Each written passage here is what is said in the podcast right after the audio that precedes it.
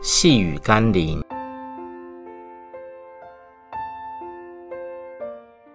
耶稣承担了刑罚与羞辱，为使你得着平安与自由。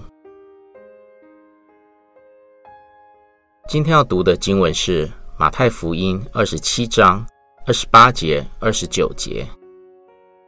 他们给他脱了衣服，穿上一件朱红色的袍子。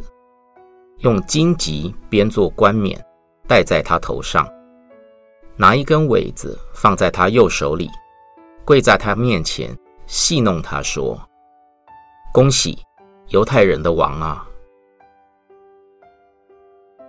一幕恶毒的嘲笑在比拉多的官府内上演着。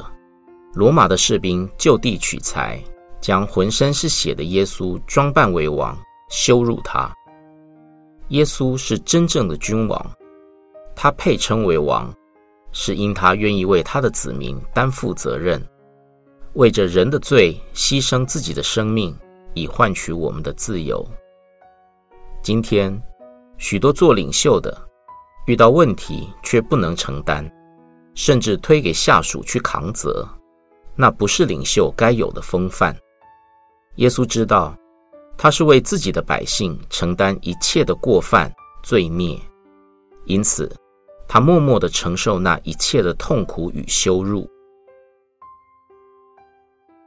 让我们一起祷告：耶稣，感谢你为我所做的。